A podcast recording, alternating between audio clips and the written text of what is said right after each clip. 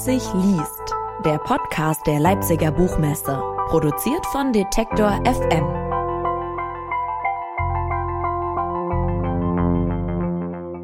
Herzlich willkommen zu einer neuen Folge des Podcasts Leipzig liest. Mein Name ist Gina Enslin. Wer ab und zu die Süddeutsche Zeitung liest, der kennt wahrscheinlich das Streiflicht auf der Titelseite. Hilmar Klute ist seit Jahren einer derjenigen, die das Streiflicht schreiben. Und damit ist er wahrscheinlich mittlerweile ein Meister des kurzen Textes. Er schreibt aber auch längere Sachen. Mittlerweile sind drei Romane von ihm erschienen und der neueste heißt Die schweigsamen Affen der Dinge und erzählt die Geschichte von Henning. Der hat sich als Journalist und Intellektueller so weit wie möglich von seiner Herkunft als Arbeiterkind aus dem Ruhrgebiet entfernt doch dann stirbt sein Vater und Henning, der erstmal keine besonders starken Gefühle dazu entwickelt, muss sich doch nochmal mit seiner Herkunft auseinandersetzen. Und über den Roman sprechen wir jetzt. Hallo Hilmar Klute. Hallo Frau Ensling. Sie schreiben ja in allen möglichen Formen. Ich habe es gerade schon angedeutet. Journalistische Texte, Essays, das Streiflicht, was ja so ein bisschen so eine Sonderform auf der Titelseite der SZ ist. Sie haben eine Biografie geschrieben und mehrere Romane. Auch in Ihrem neuen Roman geht es um das Leben als Autor und auch um diese Hindernisse, die es beim Schreiben vielleicht gibt. Wann fällt Ihnen denn das Schreiben leicht? Immer eigentlich. Eigentlich grundsätzlich. Sonst würde ich das, glaube ich, auch nicht so äh, extens oder intensiv betreiben. Also extensiv in dem Sinne, dass ich dann auch noch Romane schreibe, neben der äh, täglichen oder fast täglichen Arbeit als, als Redakteur und als, als Autor in der Zeitung. Äh, nein, ich weiß nicht, ich fühle mich in so einem ständigen Flow eigentlich. Also ich habe immer das Gefühl, ich kann immer irgendwas schreiben. Ich habe immer Vorstellungen von, von bestimmten Texten, die ich gerne schreiben möchte und äh, die ich plane so längerfristig und äh, dann mache ich das so nebenbei eigentlich. Also einmal so die Tagesproduktion und abends, wenn ich Zeit und Lust und, und Konzentration habe, schreibe ich dann noch größere Sachen. Äh, also es ist, äh, es ist natürlich jetzt, es klingt jetzt ein bisschen lässig, ne? aber es ist natürlich auch schon Aufwand natürlich dahinter und irgendwann muss man es ja auch dann redigieren und korrigieren und ein bisschen umstellen und dann fängt also die Arbeit an. Aber so grundsätzlich fällt es mir nicht schwer. Also es ist für mich jetzt keine, ich muss mich nicht aufraffen und ich muss sagen, oh Gott, jetzt muss du einen Roman schreiben. Das wäre ja auch absurd, dann würde ich es auch nicht tun. Also es ist, ist schon so ein bisschen meine zweite Natur zu schreiben. Und Sie brauchen dann auch nicht super viel Druck zum Beispiel, damit was, damit was klappt. Das gibt's Nein, ja auch. Nein, überhaupt nicht. Nee, Druck wäre gar nicht so gut. Also unter Druck kann ich auch, also kann ich, könnte ich, kann ich auch schreiben natürlich, muss ich ja teilweise auch. Aber bei den Romanen mache ich mir keinen Druck. Also das mache ich einfach. Ich fange das dann an und irgendwann zeige ich das vor und, und sage, da kann man vielleicht was draus machen, das könnte vielleicht verlegen. Äh, aber erstmal lasse ich mir viel Zeit mit den Anfängen und um da ein bisschen reinzukommen, um in diesen, diesen äh, Fluss zu kommen, um eine Sprache zu finden, einen Ton zu finden. Also da habe ich äh, keinen Druck und wer sollte mir den auch machen? Und das heißt also, dieser Roman jetzt, der ist Ihnen auch relativ leicht gefallen? Ja, der ist mir auch leicht gefallen im Schreiben. Er ist etwas, äh, er hat natürlich so, so ein, ein, ein, ein, etwas eine Beschwernis, weil er so, auch so, so einen starken, so eine autobiografische Note hat, also wie meine anderen Romane zwar auch, aber da eben auch sehr stark so in die neuere Vergangenheit geht. Und der Roman ist natürlich so stellenweise so ein bisschen wie so ein, so ein emotionaler Kassensturz. Ne? Also da geht es natürlich so um, um, Verhältnisse auszuloten zu Eltern und, und diese Dinge. Und äh, das ist schon ein bisschen was Besonderes. Also da muss man ein bisschen aufpassen. Und äh, aber es ist jetzt nicht so, dass es mich, äh, dass ich das Gefühl habe, es ist unbewältigbar gewesen. Sonst hätte ich mich auch nicht rangetraut. Ja. Dann kommen wir mal zu dem neuen Roman. Ja. Der beginnt ja damit, dass der Protagonist Henning im Urlaub, der ist gerade in Rom unterwegs und bekommt einen Anruf mit der Nachricht, dass sein Vater gestorben ist. Das kommt auch erstmal nicht so überraschend, der hatte Krebs, der Vater. Und in jedem Fall löst diese Nachricht bei Henning erstmal gar nicht so viel aus. Und tatsächlich ist es so, ähm, steht in ihrem Buch, Henning empfindet sowas wie einen heimlichen Stolz, jetzt endlich ein Sohn ohne Vater zu sein. Was hat es denn mit diesem Stolz auf sich? Naja, es ist, äh, also erstmal ist es natürlich das, was diese Figur denkt und äh, der Stolz ist natürlich etwas verquerer, ja, wie soll man sagen, verwurstelter Stolz, ja, also der Stolz darauf, dass man natürlich jetzt äh, in einem bestimmten Alter ist, wo man dann auch vielleicht auch keine Eltern mehr hat, ne, wo es natürlich ist und der Stolz speist sich bei ihm, vermute ich mal, daraus, dass er keine große Trauer empfindet. Ne? Also dass er sozusagen in dieser Situation, dieser natürlichen Situation, dass ein Elternteil stirbt, dass er aus der Situation ganz gut rauskommt, ohne dass es ihn am Boden zerschlägt. Ne? Das kann ja auch anders sein. Also es gibt ja auch durchaus ältere oder sehr erwachsene Leute, die sehr an ihren Eltern gehangen haben, an ihrem Vater gehangen haben, Söhne besonders, und die es dann wirklich äh, umhaut. Und bei ihm war es eben nicht so. Und dieser Stolz hat wahrscheinlich auch was mit seiner Persönlichkeit zu tun, äh, die ja auch, äh, ja, äh, auch so, so, ein bisschen was mit so einem, so, so einem, komischen Autorenverständnis zu tun hat bei ihm. Ja, es ist ja auch eine nicht ganz einfache Figur. Also es ist, würde ich mal sagen, so der Stolz, aus der Sache irgendwie rausgekommen zu sein, ohne große Verluste. Und auch so ein bisschen so ein Stolz, stark zu sein. Vielleicht auch das, ja, ohne großen Aufwand allerdings, mhm. ja. Also er muss sich ja sozusagen nicht munitionieren, um, um stark zu sein, sondern er ist es, weil er nicht sehr viel für seinen Vater empfunden hat. Vielleicht, dann kommen wir mal auf diese Sohn-Vater-Beziehung. Die beiden hat ja so einiges getrennt. Zum Beispiel Ambition und Bildung, wenn man zumindest nach Henning geht.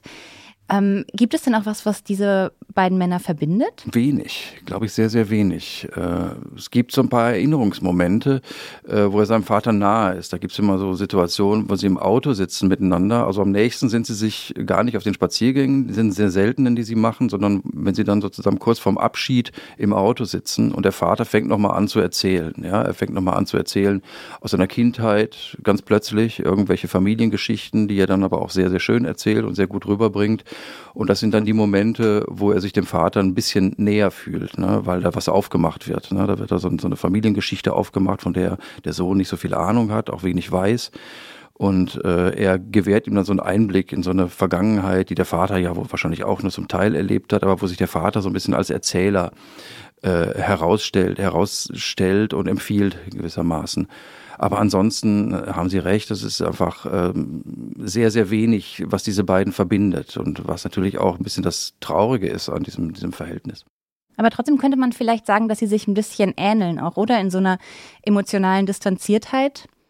Vielleicht, ja, auf unterschiedliche Weise. Klar, natürlich äh, ist es so, dass der Vater sich sehr wenig für den Sohn interessiert hat und im Umkehrschluss interessiert sich der Sohn auch sehr wenig für den Vater. Mhm. Ne? Also es sind einfach, es werden sozusagen keine, keine Schnittmengen aufgemacht. Ja? Und äh, am Ende bemüht sich der Vater ja auch ein bisschen. Ne? Er sagt auch, du sagst nicht, ich bin stolz auf dich und sowas, aber an dem Sohn prallt das natürlich ab, weil es zu spät ist. Irgendwann sind die Sachen, kommen die Dinge natürlich zu spät.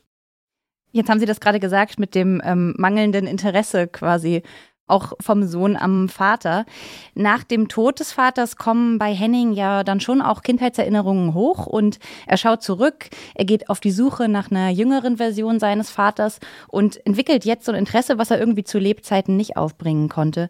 Wieso geht denn das erst jetzt? Wieso geht das erst zu diesem Zeitpunkt? Weil der Vater dann da tot ist wahrscheinlich. Und äh, es geht vieles erst ab einem bestimmten Zeitpunkt. Das können Sie noch nicht ahnen, aber ich habe das früher auch nicht geahnt. also es gibt irgendwie bestimmte Dinge so aus der, aus der eigenen Biografie, äh, die begreift man halt erstmal sehr viel später und man kann sie sehr viel später auch beschreiben. Also bei mir ist das zumindest so. Vielleicht ist es bei anderen anders, aber ich glaube, man braucht einfach zumindest so eine erste Distanz zur ersten Hälfte des Lebens. Ja? Das kriegt man irgendwann so, ja, nicht, nicht wirklich, also dass man auf so einem Feldherrnhügel steht und dann sagt, ah ja, das warst du und das war so und so, sondern man bekommt, bekommt eine Ahnung, ähm, wie man es so ein bisschen objektivieren kann.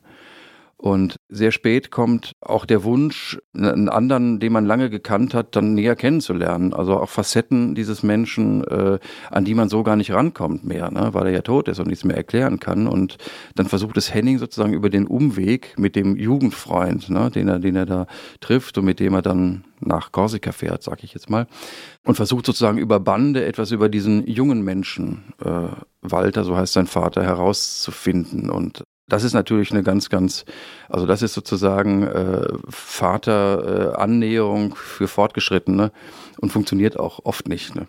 Ja. Ähm, aber das, ich finde, das ist ganz interessant, weil sich Henning da ja auch, auch seinem Vater gegenüber in so eine Position eines Recherchierenden, eines, also eher in einen Modus begibt, der seinem beruflichen ähm, Modus vielleicht eher entspricht. Ja, so ne? habe ich es noch gar nicht gesehen. Ja, stimmt. Also er fängt an zu recherchieren tatsächlich. Also er recherchiert auch bei dem, genau, bei dem Freund und sagt, wie war das damals und äh, in was für Verhältnisse seid ihr da eigentlich reingewachsen? Es war die Nachkriegszeit und habt ihr von da irgendwas mitgenommen? Und äh, ja, es ist tatsächlich so ein etwas äh, hilfloser Versuch der Recherche. Ne? Also die Suche tatsächlich nach der verlorenen Zeit, so kann man es dann tatsächlich äh, nennen, denn die, die Zeit ist ja für alle verloren. Also sie war für seinen Vater eine verlorene Zeit, weil er nichts draus gemacht hat und für den Sohn auch, weil er sie nicht mehr nutzen kann, den Vater zu begreifen. Ja. Dann gucken wir nochmal auf Henning. Henning hat es ja vermeintlich geschafft. Er ist ein Intellektueller, er ist in der großen Stadt, er lebt in Berlin. Und trotzdem hatte ich das Gefühl, dass auch er ein bisschen abgehängt ist oder so ein bisschen so eine starke Abneigung entwickelt hat gegen alles Ordinäre und gegen Fußball und dann aber auch gegen das alles hippe Smoothies zum Beispiel. Also er sich auch letztendlich in so eine in eine Blase begeben hat oder in einen sehr eingeschränkten Raum wie viel Kritik an so einem intellektuellen Leben steckt dann vielleicht auch in Ihrem Text? Ja, wahrscheinlich schon einiges. Ne? Also das ist ja das Leben, das wir, also ich ja auch führe. Also das intellektuell ist ein großes Wort, aber äh, man ist halt in so einer bestimmten Blase natürlich. Ne? Ja. Aus der kommt man ja gar nicht raus. Das sind Sie, Sie wahrscheinlich auch. Ja. Äh, und äh, dann weiß man halt, es gab mal so was anderes. Also man hätte, also das, man hätte anders abbiegen können, wenn man Pech gehabt hätte. Ne? Oder Glück, ich weiß es ja nicht. Ne? Ich, bei mir würde ich sagen, es wäre Pech gewesen, wenn ich jetzt bei der Knappschaft gelandet wäre, wie meine, meine Mutter gehofft hatte, als ich so schlecht in der Schule war, ne? dass ich da gerade noch hinkomme. Aber ja, es ist tatsächlich auch, ähm, ich weiß nicht, ob ein Roman immer so eine Kritik an irgendwas ist, aber es ist eben eine Darstellung auch dieser, dieser Blase. Und es gibt da so eine Szene da, wo sie da im, in der Paris-Bar sitzen und äh, sich gegenseitig äh, beäugen und, und, und ähm, äh, sozusagen abwiegen. Und äh, dann überlegt er immer, wie wäre das, wenn die jetzt da in Recklinghausen säßen, da in dieser Fußballkneipe und so. Ne? Also dann hat man natürlich, also er hat sozusagen noch die Möglichkeit, die Milieus so ein bisschen zu, äh, zu spiegeln. Ja? Also er kann halt, er kennt halt nicht nur das eine, so wie jemand, der vielleicht als äh, Studienratssohn geboren wurde oder als Lehrerinnensohn, sondern er kann immer so ein bisschen spielen, wie würden diese Figuren in dem anderen Milieu wirken und umgekehrt. Ne? Und äh, das macht es so ein bisschen lebendiger. Aber letztendlich äh, kommt man da natürlich auch nicht raus und man ist auch identifizierbar immer als jemand aus dieser Blase letzten Endes. Ne? Und diese Arbeiterjugend oder so, das spielt ja irgendwann überhaupt keine Rolle mehr. Ja, und es gelingt ihm ja auch nicht, oder es ist ja auch nicht sein Anliegen, diese Milieus zu verbinden. Also da Kontakt herzustellen, ist ja eher. Das kann er nur gedanklich tun. Ne? Genau. Also er kann das nicht machen, weil er dem anderen Milieu ja gar nicht mehr angehört. Ne? Also er ist dann bei der Beerdigung und dann sind sie halt in so einer Kneipe, wo dann irgendwie Maggi genommen wird und, und äh, und Butterkuchen gegessen wird, aber das sind ja alles nur so, so aufblitzende Momente, äh, die an irgendwas erinnern, äh, aber äh, es ist, es gibt keine Anknüpfung mehr an dieses, dieses Milieu, ne? Und das Milieu will das ja auch nicht sozusagen und Henning will es nicht, ne? Und äh, von daher bleibt es immer so ein, bleibt, bleiben es so Ausflüge ne? in, die, in die eigene Vergangenheit. Ähm, genau, jetzt haben wir das gerade schon gesagt. Der, der, Abstand ist groß zum Herkunftsmilieu. Tatsächlich ist ja Henning im Laufe der Erzählung damit beschäftigt, ein, ähm, einen Text zu schreiben über den Dichter Oskar Lörke. Also das ist auch eher etwas ähm, etwas intellektuelleres Vorhaben. Das ist was Abseitiges vor etwas, allem. Ne? Ja, auch Sehr etwas abseitig, ja. genau. Und äh, auch der Titel ihres Romans, Die schweigsamen Affen der Dinge, der kommt ja aus einem Gedicht von Oskar Lörke. Henning fällt es im Laufe der Erzählung aber auch schwer, diesen Text anzufangen oder da den richtigen Zugang zu finden. Warum Oskar Lörke? Was hat Sie an dem interessiert? Äh, also eigentlich dieses Zitat vor allem, ja. Ich habe irgendwann mal so ein kleines, also ich wusste schon immer, wer das war und wusste immer seine Position so ungefähr, ne, was der für eine Rolle spielte da in der Weimarer Republik und davor. Ähm, und dann habe ich tatsächlich dieses Gedicht gelesen, Die Schatten werden länger, die schweigsamen Affen der Dinge. Ich finde es fantastisch, ja, fand ich ganz toll. Ich kannte vorher was von Lörke, mit dem ich ganz wenig anfangen konnte.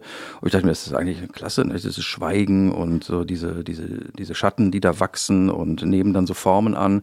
Und das ist ein schöner Romantitel, dachte ich mir. Ne? Und ähm, so kam so ein zum anderen. Ich kann es auch nicht mehr so ganz nachvollziehen. Äh, mich hat der Lörke dann schon interessiert, äh, allerdings nicht so als Dichter, sondern als Tagebuchschreiber. Er hat ja ein bedeutendes Tagebuchwerk geschrieben, mhm. äh, das so eine äh, sehr, sehr bittere Schau auf die frühen Nazi-Jahre wirft. Ne? Er war ja Lektor bei S. Fischer, der Verlag, der verboten wurde äh, und aufgespalten wurde. Und er war Sekretär der Preußischen Akademie der Künste und als solcher äh, wurde er entlassen, sehr schnell äh, von, von der Reichskulturkammer. Und mich haben einfach diese Schilderungen da interessiert aus der Zeit. Und dann ist mir eben aufgefallen, das hat ein Kollege neulich auch nochmal bestätigt, dass er sehr, sehr jammervoll ist. Ne? Also, dass er jemand ist, der so auch ein bisschen ins Leiden verliebt war und so schreckliche Albträume hatte. Es kommt im Buch auch vor, dass er immer so von Schlangen träumt, die geschlachtet werden wollen. Und das fand ich bizarr alles. Ne? Also eine bizarre Figur, mhm. der immer sagt, er leidet und dann macht er aber auch nichts. Ne? Also weder emigriert er, gut, ist immer alles so leicht gesagt, äh, noch wehrt er sich dagegen, obwohl er gar nicht mehr so ganz viel zu verlieren hatte.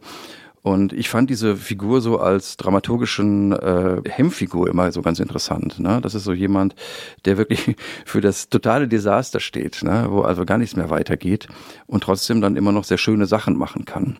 Und natürlich scheitert Henning daran, weil er sich für diese Figur so ähnlich wie ich nur so halb interessiert. Ne? Mhm. Also das mal gelesen und dann kommt er dahin, ja, ich schreibe da jetzt ein Essay drüber und so. Ne? Und äh, will die Leute halt so ein bisschen ärgern mit seinem abseitigen Thema.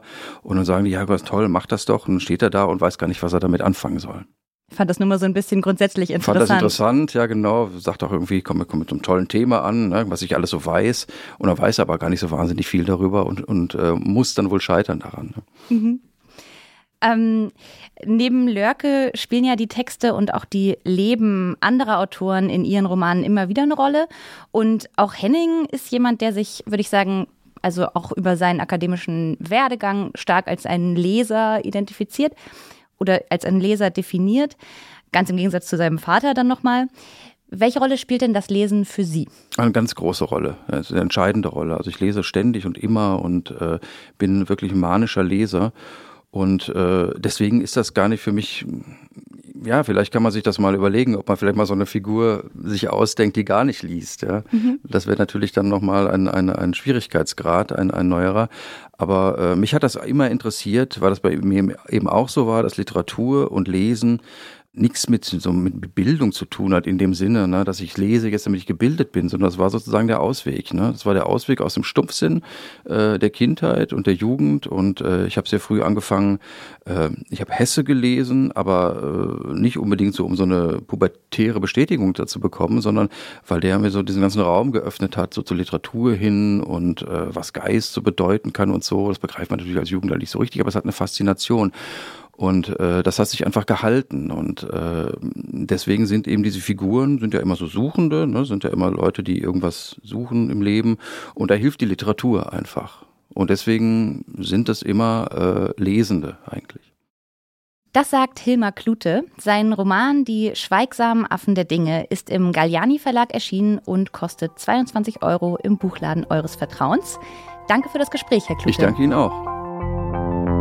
Leipzig liest, der Podcast der Leipziger Buchmesse, produziert von Detektor FM.